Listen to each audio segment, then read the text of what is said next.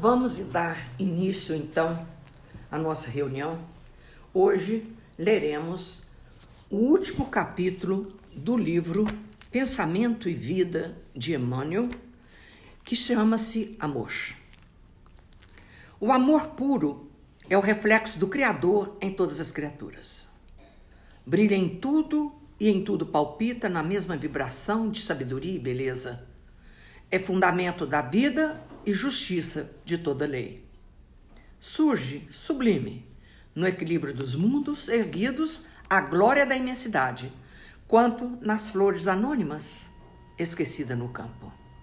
Nele fulgura, generosa, a alma de todas as grandes religiões que aparecem no curso das civilizações, por sistema de fé, à procura da comunhão com a bondade celeste, e nele se enraiza todo o impulso de solidariedade entre os homens. Plasma divino com que Deus envolve tudo o que é criado, o amor é o hálito dele mesmo penetrando o universo. Vemo-lo assim, como silenciosa esperança do céu, aguardando a evolução de todos os princípios e respeitando a decisão de todas as consciências.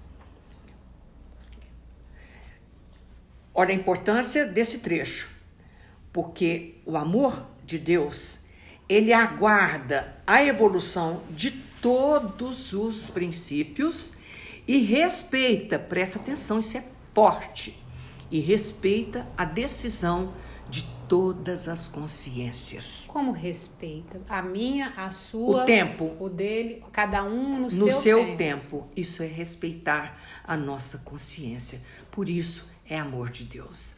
Mexer de semelhante bênção, cada ser é acalentado no degrau da vida em que se encontra.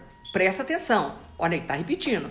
Cada ser é acalentado no degrau da vida em que se encontra. O verme é amado pelo Senhor, que lhe concede milhares e milhares de séculos para levantar-se da viscosidade do abismo, tanto quanto o anjo, que o representa junto do verme. A seiva que nutre a rosa é a mesma que alimenta o espinho dilacerante. Na árvore em que se aninha o pássaro, indefeso, pode acolher-se a serpente com suas garras de morte. No espaço de uma penitenciária respira, com a mesma segurança, o criminoso que lhe padece as grades do sofrimento e o correto administrador que lhe garante a ordem. Veja bem que Deus não faz distinção de nada e nem de ninguém. Ele nos ama igualmente. O amor, repetimos, é o reflexo de Deus, nosso Pai, que se compadece de todos e que ninguém violenta, embora, em razão do, me do mesmo amor infinito com que nos ama, determine que estejamos sempre sob a lei da responsabilidade, que se manifesta para cada consciência de acordo com suas próprias obras. Olha que espetáculo! Ele determina então a lei da responsabilidade. Ele nos ama igualmente, mas ele ama também a lei de responsabilidade, que manifesta para cada consciência de acordo com as suas próprias obras. Por isso que Jesus falou: a cada um segundo suas obras. E amando-nos, permite o Senhor, perlustrarmos sem prazo, presta atenção, sem prazo o caminho de ascensão para Ele. Não existe prazo determinado para ninguém ir até a Ele. Concedendo-nos, olha que palavra belíssima, quando impensadamente nos consagramos ao mal, a própria eternidade, para reconciliarmos com bem, e que é a sua que é a sua regra imutável. Então presta bem atenção, isso aqui como é lindo. Quando impensadamente nos agimos para o mal, pelo mal, mas nós temos a eternidade para nos reconciliar com bem. Isso é uma regra imutável. Herdeiro dele que somos, raios de sua inteligência infinita, e sendo ele mesmo o amor eterno de toda a criação, em tudo, em toda parte, é presta atenção, da legislação por ele estatuída, que cada espírito reflita livremente aquilo que mais ame, transformando-se aqui e ali, na luz ou na treva, na alegria ou na dor, a que se empenha o coração. Presta atenção, essa lei estatuída por Deus, para que nós, espírito, reflita livremente. Isso é bárbaro. Eis porque Jesus, o modelo divino enviado por ele à terra para clarear-nos a senda em cada passo de seu ministério, tomou o amor ao Pai por inspiração de toda a vida, amando sem a preocupação de ser amado, auxiliando sem qualquer ideia de recompensa. Descendo a esfera dos homens por amor, humilhando-se por amor, ajudando e sofrendo por amor, passa no mundo sentimento erguido ao Pai excelso, refletindo-lhe a vontade sábia e misericordiosa. E para que a vida e o pensamento de todos nós lhe retratem as pegadas de luz, legou-nos, em nome de Deus, a sua fórmula inesquecível: Amai-vos uns aos outros como eu vos amei.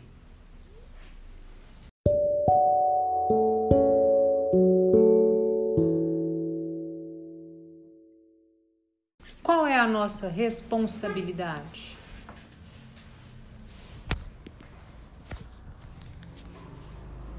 Quando ele fala do cada um tem o seu tempo, mas ele coloca também a responsabilidade, a responsabilidade, da tarefa. Exato. Qual é a nossa responsabilidade? Qual tarefa?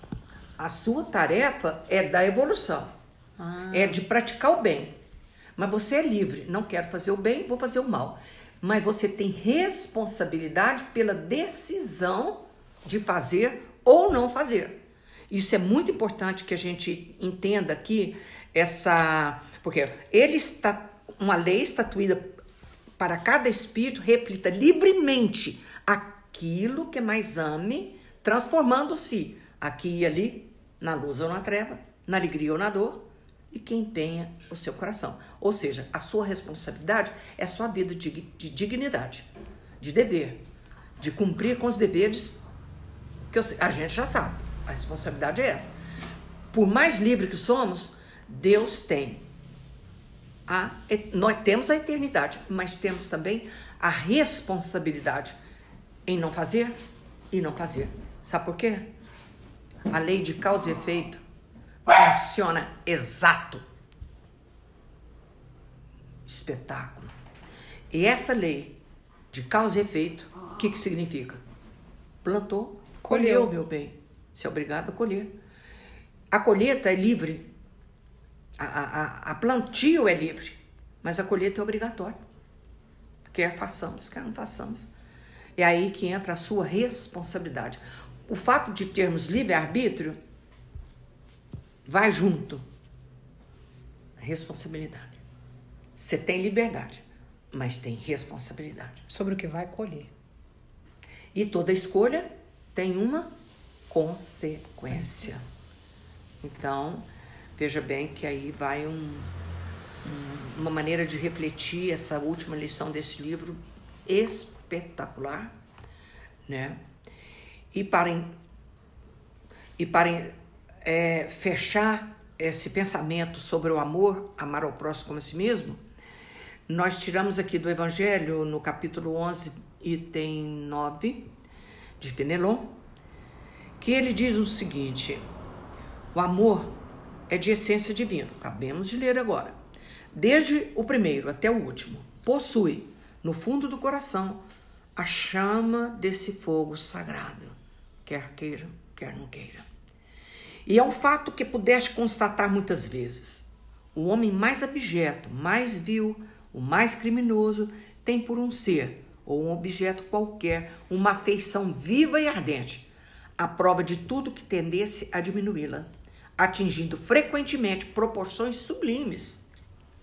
Eu disse que por um ser ou um objeto qualquer, porque existe entre vós indivíduos que dispensam tesouros de amor, dos quais seus corações transbordam, animais, planta e mesmo sobre esse objeto material. Ele ama uma tela mais, um carro mais do que um filho. Entendeu? Então, espécie de misantropos se queixando da humanidade em geral resistindo contra a tendência natural de sua alma que procura ao seu redor a afeição, a simpatia. Eles rebaixam a lei do amor a um estado de instinto. Porque o instinto de conservação, isso é nosso, estamos aí com ele, e os próprios animais têm. Mas quando a gente é, rebaixa o amor numa condição dessa, está é, tá no estado de instinto. Mas qualquer coisa que façam, presta atenção que isso é lindo demais. Qualquer coisa que façamos, não saberão sufocar o germe vivaz que Deus depositou nos corações. Na sua criação, esse germe se desenvolve, se engrandece com a moralidade, a inteligência, e ainda que comprimido pelo egoísmo, é a fonte de santas e doces virtudes que fazem as feições sinceras e duráveis e vos ajudam a transpor a rota escarpada e árida da existência humana.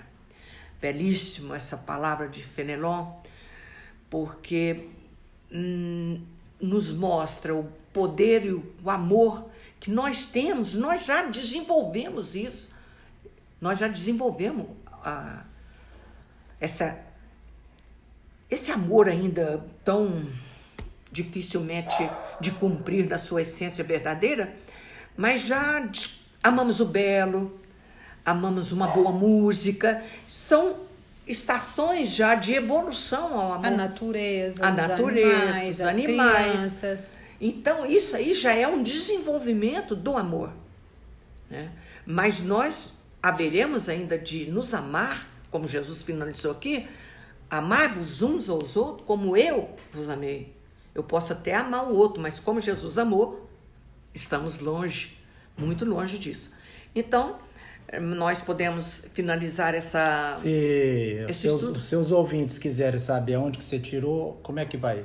Fala aí um pouco aí. Acabei pra... de falar. Não, da onde que saiu? Tá, o... tá no capítulo, no Evangelho, no capítulo 11, amai ao próximo como a si mesmo, no item 9 isso. de Fenelon. E isso é de uma de um, um poder tão grande que quando a gente ouve ou ler esse capítulo, a gente emociona. E se não emocionar, presta atenção, isso é, é sério. Se as palavras não emocionarem, você não está pronto para ler o Evangelho naquele dia. Não está. Porque o Evangelho tem por função nos emocionar, fazer que a gente busca dentro da gente esse amor que está aqui, mas que eu preciso de demonstrar quando acaricia um cachorro, quando um abraça uma pessoa, quando faz um telefonema para uma pessoa que está distante, que perdeu uma filha e num dia de ontem, por exemplo, você a conforta pelo telefone. São manifestações de amor.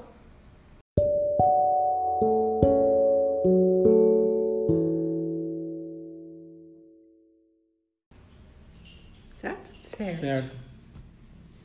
E aí? Fala um pouco desse livro aqui que você leu primeiro. Ó. Pensamento e Vida é um pequeno livro, uma pequena cartilha que Emmanuel fez através do Chico Xavier para que nos ajudássemos a entender a vida com palavras fáceis, um livrinho fininho. Segundo Emmanuel, nós já estudamos esse livro antes da reencarnação, porque é um livro que já estudamos lá na espiritualidade para que a gente pudesse ter aqui é, uma encarnação mais fácil. E ele diz que essa cartilha né, é, foi utilizada lá nas escolas de regeneração entre a morte e o nascimento. Né? Então ele diz aqui que é um pequeno esforço, eis aqui um, portanto, adaptada quanto possível ao campo do esforço humano. A vossa cartilha simples, que de simples não tem nada. Tudo pronto. Então, é... isso aqui é só um teste que a gente está fazendo, né? Para a gente agora vai ver se coloca em prática podcasts da Vera Lúcia. Você vai, vai ficar doido, hein? Vai. Vamos vai. fazer isso virar. Vamos. Pode fazer a oração para a gente encerrar. A Vera tem o domínio sobre esse assunto, esse segmento, esse nicho e a gente pode passar. Olha, fui pega de surpresa, é. nada foi ensaiado, estamos aqui fazendo um teste, mas a prece não é ensaiada, não. E nem de surpresa. Porque a qualquer momento que pede a você para fazer uma prece, você tem que tirar do fundo da sua alma o seu sentimento. E nesse momento, Jesus querido, nós pedimos que você derrama suas bênçãos sobre nós. Nós aqui em casa e toda a humanidade. Envolva-nos, Jesus, no seu manto de amor e de luz, para que nós possamos, aqui, neste momento de dificuldade, não sofrer tanto, porque quem se sabe, se sente amada por Deus, não pode sofrer. Se tem que sofrer, tem que sofrer só um pouquinho. Porque Jesus está conosco, não está atento porque ele é o ele que governa este planeta, ele que é o dono dessa nave, então ele está atento. E tudo que pode acontecer pelos nossos desatinos foi nós que fizemos. Mas nem por isso ele deixa de nos amar, porque sabe que somos crianças tentando acertar. Ave Maria, cheia de graças, o Senhor é convosco. Bendita sois vós entre as mulheres, e bendito é o fruto do vosso ventre, Jesus. Santa Maria, Mãe de Jesus, rogai por nós, pecadores, agora e na hora de nossa morte. Amém.